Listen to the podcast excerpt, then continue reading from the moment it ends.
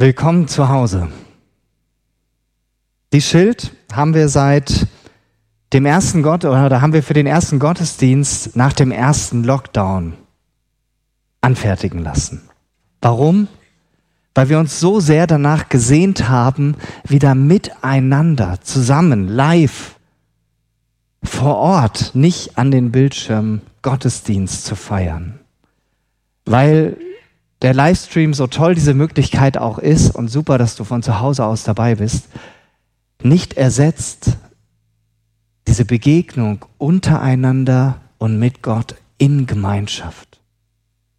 Willkommen zu Hause. Zu Hause, das ist so ein tolles Wort, wie ich finde. Da schwingt ganz viel mit. Und ich weiß nicht, was du unter Zuhause verstehst. Zu Hause, so nennen wir unsere Wohnung oder unser Haus, wo wir wohnen. Aber was verbindest du persönlich mit zu Hause? Vielleicht den Platz auf deinem Lieblingssessel, eingekuschelt in deine Decke. Also das mache ich nicht so oft, das äh, macht eher meine Frau. Das kennen die Frauen wahrscheinlich eher. Ja, ich mache dann eher das hier, dass ich gerne mal Musik höre, lasse ich jetzt. Oder die Füße hochlege. Was ist zu Hause für dich? Ist zu Hause für dich der Ort, wo du einfach vertraut mit lieben Menschen sein kannst oder einfach mal ganz alleine für dich dein Rückzugsort?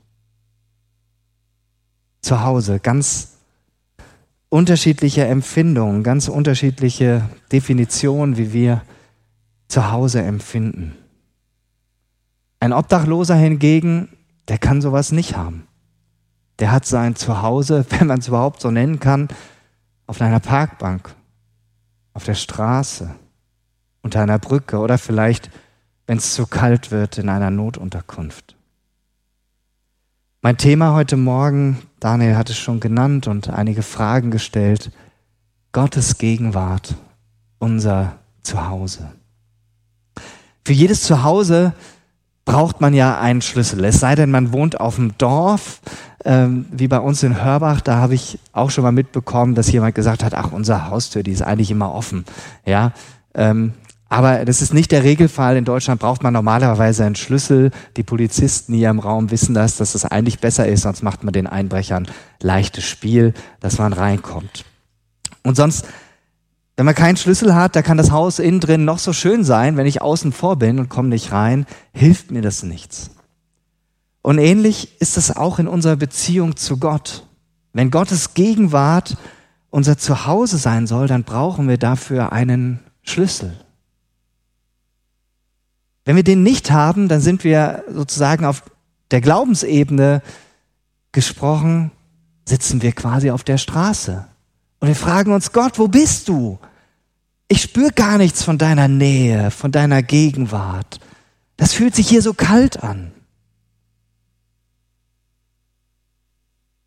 Wer von euch hat sich schon mal ausgeschlossen oder kam in irgendeinen Raum nicht mehr rein? Ja, ich kenne das auch. Bei uns ist es gestern erst passiert. Ich kam nach dem biblischen Unterricht nach Hause und das erste, was mir meine große Tochter sagte: Papa, die Tür vom Gäste-WC ist zu. Ich, wir, wir kriegen die Tür nicht mehr auf. Zum Glück war keiner drin. Ja, äh, und dann haben wir überlegt, was kann denn darüber die Ursache sein? Gut, das Gäste-WC, das geht ja noch. Wir haben noch ein Bad, wo auch ein WC drin ist und im Keller ist auch noch eins, aber wir wollten das gerne lösen. Ich löse das später auf. Noch ärgerlicher ist es, wenn man in die eigene Wohnung nicht reinkommt, dann muss man den Schlüsseldienst rufen und dann wird's auch teuer. Ja, aber ist besser, dann die 300 Euro oder was das kostet zu bezahlen und man kommt wieder rein, als dass man weiter draußen vorbleibt. Und wisst ihr was? Ich bin so dankbar hierfür. Bin so dankbar für Gottes Wort, dass wir auch bezogen auf diese Fragestellung Gottes Gegenwart unser Zuhause, da kann man ja ein Ausrufezeichen hinmachen, da kann man auch ein Fragezeichen hinmachen. Daniel hat mit seinen Fragen ein Fragezeichen draus gemacht. Ähm, da finden wir Antworten drin. Und wir haben das gerade auch schon gehört aus diesem wunderbaren Psalm 84, einen Tag in deinen Höfen zu verbringen, ist besser als tausend, die ich selbst erwählt habe. Gott wünscht sich für dich und mich nichts mehr, als dass wir in seiner Nähe, in seiner Gegenwart sind. Und zwar in jedem Augenblick. Nicht nur reduziert auf anderthalb Stunden hier heute Morgen. Und ich möchte darüber sprechen, was diese Gegenwart, diese Nähe Gottes aus Sicht der Bibel für dich und mich ganz persönlich bedeutet. Und was diese Tatsache für Auswirkungen auch auf unser Miteinander, auch hier in der Gemeinde hat, aber auch auf unser Umfeld, bei den Menschen, denen wir im Alltag begegnen. Und ich selbst wünsche mir das für mich noch viel, viel mehr, dass mein Handeln und Tun jeden Tag einfach ganz tief davon geprägt ist, dass ich das aus Gottes Nähe und Gegenwart tue und nicht einfach aus mir und meiner Kraft heraus. Und diesen Wunsch, den habe ich auch für jeden von euch. Gott ist ja kein abstraktes Wesen. Gott ist jemand und so zeigt er sich in der Bibel von Anfang bis Ende jemand, der Beziehung mit seinen Menschen sucht, mit seinen Geschöpfen, mit dir und mit mir. Und im Alten Testament sucht Gott die Beziehung und die Begegnung mit einzelnen Menschen. Ja, da könnte ich jetzt ganz, ganz viele aufzählen. Aber ich will es ein bisschen straffen ähm, vereinfacht gesagt, ist im Alten Testament der Ort, wo Gott Menschen begegnen, ähm, zum einen die Stiftshütte, das mobile Heiligtum, was äh, Gott Mose gezeigt hat, als er auf dem Berg Sinai war, was er dann hat anfertigen lassen und was das Volk Israel während der Zeit der Wüste, Wüstenwanderung begleitet hat und in der Zeit der Richter danach und später dann der Tempel Salomos der Tempel in Jerusalem. Aber diese Orte, die waren nicht für alle gleich zugänglich. Da gab es unterschiedliche Bereiche. Vor dem Tempel war direkt der Priestervorhof mit dem Altar. Da durften nur die Priester rein. Dann gab es den Hof für die Israeliten. Das waren nur die Männer. Dann gab es den Vorhof für die Frauen. Nichtjuden durften nur in den Bereich des äußeren Vorhofs eintreten. Und dann gab es in der Mitte noch das Allerheiligste. Das durfte nur einmal im Jahr vom hohen Priester betreten werden. Die Menschen konnten also im Alten Testament schon Gottes Gegenwart und Nähe erleben, aber unterschiedlich intensiv. Und trotzdem haben die Menschen diese Begegnung gehabt und davon handelt ja dieser Psalm 84, den wir gerade schon gehört haben. Ich lese noch mal ein paar Verse daraus. Glücklich sind die Menschen, die einen sicheren Platz bei dir finden. Sie gehen schon in Gedanken auf Pilgerreise zu deinem Haus. Müssen sie durch ein dürres Tal, stellen sie sich eine Quelle vor Augen. Segensreich füllt der erste Regen den Teich. So wandern sie dahin mit wachsender Kraft, bis ihnen Gott auf dem Zion erscheint. Herr, Gott Zebaoth, hör meine sehnsuchtsvolle Bitte. Gott wollte noch viel intensiver mit uns, mit seinen Menschen, mit dir und mir zusammen sein. Und er verhält sich wie ein Vater, gegenüber seinen Kindern. So wird es uns beschrieben im Wort Gottes. Davon lesen wir bereits im Alten Testament und seine Sehnsucht zu uns Menschen war so groß, dass er gesagt hat, okay, ich werde selbst Mensch. Weihnachten ist noch nicht so lange her, da haben wir das gefeiert. Gott wird Mensch. Als kleines Kind kommt er auf diese Welt. So wie du und ich als kleines Kind einmal auf diese Welt gekommen sind.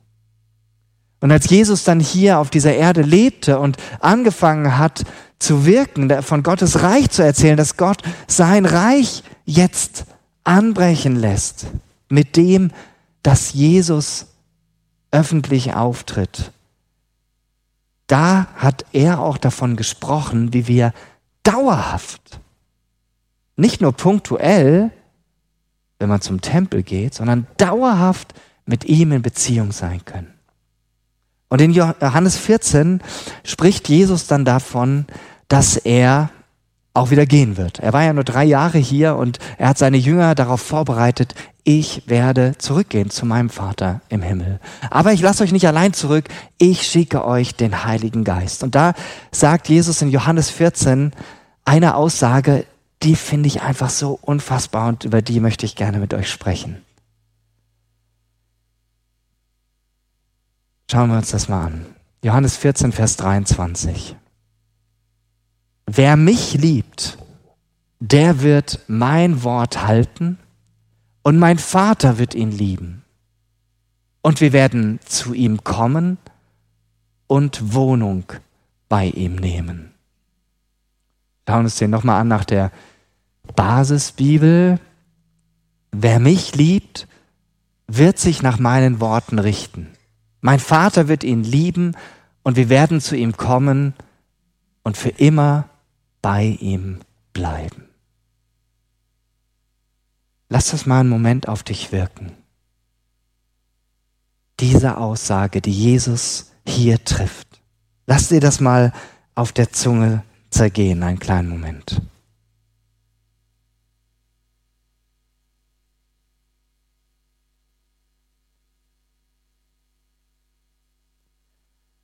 Wie krass ist das?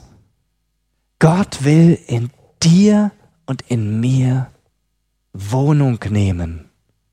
So sagt es, so Luther übersetzt. Oder Wohnung machen in der älteren Übersetzung oder nach der Basisbibel. Für immer bei uns bleiben. Er will nicht in einem Gebäude wohnen, auch schon gar nicht in einem Tempel, in einem Bauwerk, das Tempel genannt wird, er will in, in uns ganz normalen Menschen wohnen. Gott der Vater, Jesus der Sohn und dazu noch der Heilige Geist. Vielleicht fragst du dich, wenn du dir den Vers so ansiehst, muss ich da jetzt irgendwie eine Vorbedingung erfüllen, dass Gott in mir wohnt? Es hört sich hier fast so an. Aber ich kann dich da entlasten. Nein, du musst keine Vorbedingung erfüllen. Jesus nennt hier keine Bedingung, sondern er nennt eine natürliche Reaktion, eine natürliche Folge. Wenn jemand mich liebt, wird er mein Wort bewahren. Das ist der Ausgangspunkt, das ist die Wurzel der neuen Gnade, von diesem Geschenk, das Gott uns in Jesus macht. Jesus warb ständig darum, warb ständig um die Liebe der Menschen, die ihm nachgefolgt sind, die ihn begleitet haben. Und er gab ihnen ganz viele Gelegenheiten, dass sie ihm ihre Liebe zeigen konnten. Wie? Er hat ihnen sein Wort gegeben. Und er hat ihnen sein Wort gegeben, damit sie es nicht einfach nur hören, sondern damit sie es tun, Jesus hat in den Menschen, die ihm nachgefolgt sind, die Liebe zu Gott entfacht. Es ging nicht einfach nur um irgendwelche Wahrheiten, irgendwelche Lehrsätze, es ging um diese Beziehung zu Gott. Und deshalb können sie nicht anders, als für ihn zu leben und das zu tun, was Gottes Wort und damit ja auch seinem Willen entspricht. Und das fängt ganz klein an, wie bei dem Gleichnis dieser Beispielgeschichte, wo Jesus erzählt hat, da wird ein Senfkorn in die Erde gelegt, das kleinste damals bekannte Korn, und es wird ein riesiges Gewächs daraus. Aus der Liebe zu Jesus folgt der Gehorsam gegenüber seinem Wort. Und das wiederum bewirkt das nächste, was im zweiten Teil von Johannes 14, 23 steht und mein Vater wird ihn lieben und wir werden kommen und, so heißt es in einer anderen Übersetzung, und bei ihm herbergen. Ja, Wohnung nehmen, für immer bleiben. Indem Jesus in uns die Treue gegenüber Gottes Wort geweckt hat, erleben wir die Liebe Gottes. Nicht nur so ein bisschen, sondern in vollem Umfang, im vollen Ausmaß. Du und ich, wir erfahren die Gegenwart des Vaters und des Sohnes, weil wir Jesus lieben und seiner Einladung gefolgt sind. Ist das nicht genial?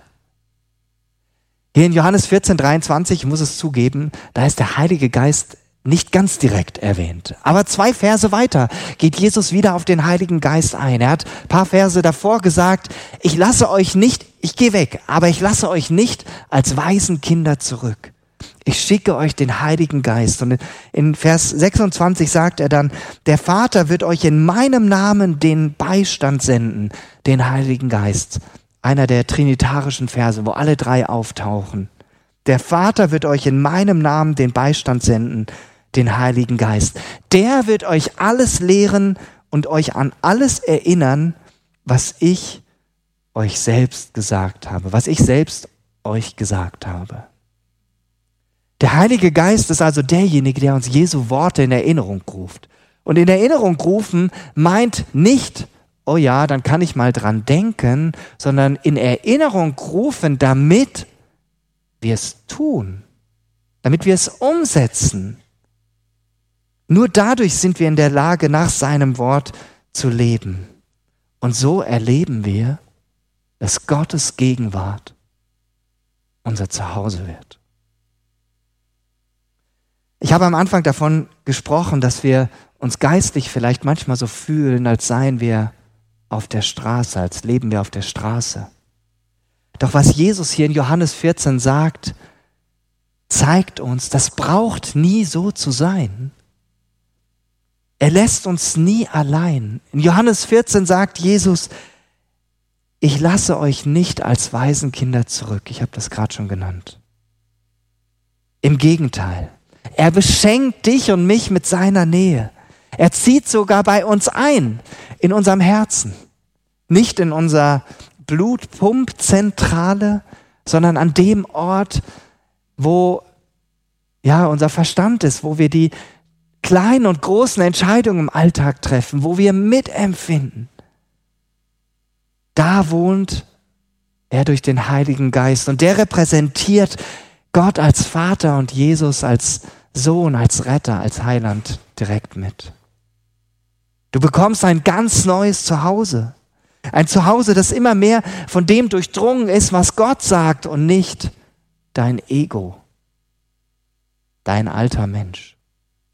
Ein Zuhause, das Schritt für Schritt verändert wird durch Gottes Liebe, die durch den Heiligen Geist auch in dein Herz ausgegossen ist, wenn du das glaubst. So beschreibt das Paulus in Römer 5, Vers 5. Ein Zuhause, in dem es keine verschlossenen Räume mehr gibt, wo der Heilige Geist nicht rein darf. Übrigens die Sache mit unserem Gäste-WC, die hat sich gestern noch gelöst. Nach drei Stunden und vielen vergeblichen Versuchen und schließlich mit Hilfe eines Freundes aus dem Ort haben wir die Tür wieder aufbekommen.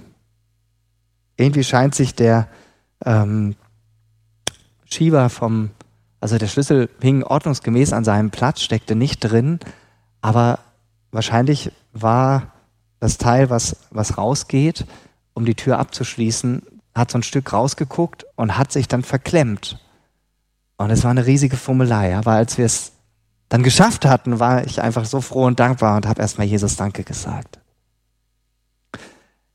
Vielleicht brauchst du auch Unterstützung, geistlich gesprochen, damit du Gottes Gegenwart, seine Nähe in deinem Leben erfährst.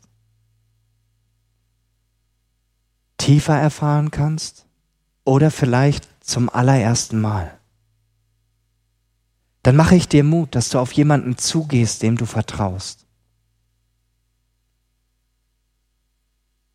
Du kannst auch nach dem Gottesdienst gerne auf mich zukommen, aber heute musst du ein bisschen mehr Zeit mitbringen, weil wir noch eine kleine Mitgliederversammlung von circa einer halben Stunde haben. Aber wir können auch einen Termin ausmachen, um miteinander zu sprechen und dann darüber zu reden, was das bedeutet, dass Jesus durch den Heiligen Geist in uns einzieht und Wohnung in uns nehmen will.